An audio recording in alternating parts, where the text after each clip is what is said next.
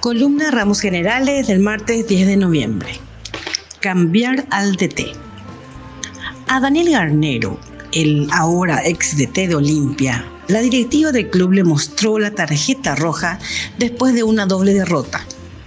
El equipo primero se eliminó de la Libertadores y después perdió un, partido del torneo local. Cambiaron a un técnico que les dio cuatro campeonatos locales al hilo. Puede parecer simplista la comparación y de hecho lo es, pero esa es la intención, para decir que este país sería mucho mejor si el Estado paraguayo se manejara con los criterios de los clubes, por lo menos a la hora de cambiar sus técnicos. Te eliminas de un torneo internacional en el que hay mucho dinero en juego, aparte de la gloria, obviamente. Y encima a nivel local también perdes partidos. Pues entonces no hay de otra. Te vas. Gracias por el tetracampeonato, pero hasta aquí llegamos. En la vida real, en la nuestra, vemos a diario que el estado que mantenemos, que ese estado que nos cuesta sangre, sudor y lágrimas y que es tan inútil, no solo no cambia técnicos que no cumplen las expectativas, sino que además mantiene de por vida a los mismos jugadores que nunca le dan alegrías a los aficionados.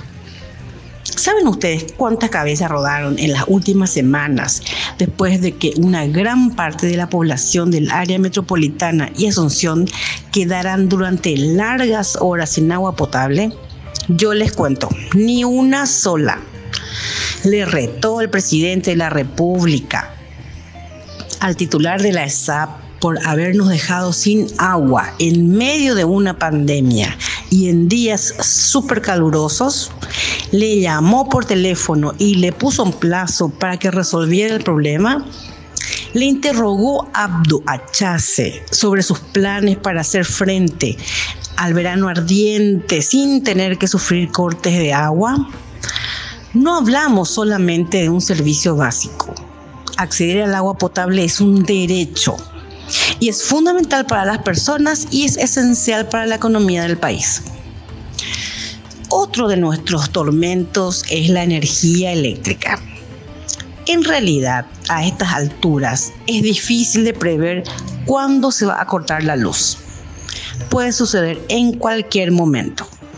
Ya no hace falta una tormenta o vientos huracanados con caída de árboles o de los cables para que nos quedemos sin energía cada vez que el termómetro asciende y supera los 40 grados, ya puedes empezar a buscar tu pantalla recuerdo de KQP porque vas a tener calor. Y más te vale que tengas cargada la batería de tu teléfono y tengas abundante repelente porque si buscas el fresco en tu jardín, prepárate para los mosquitos.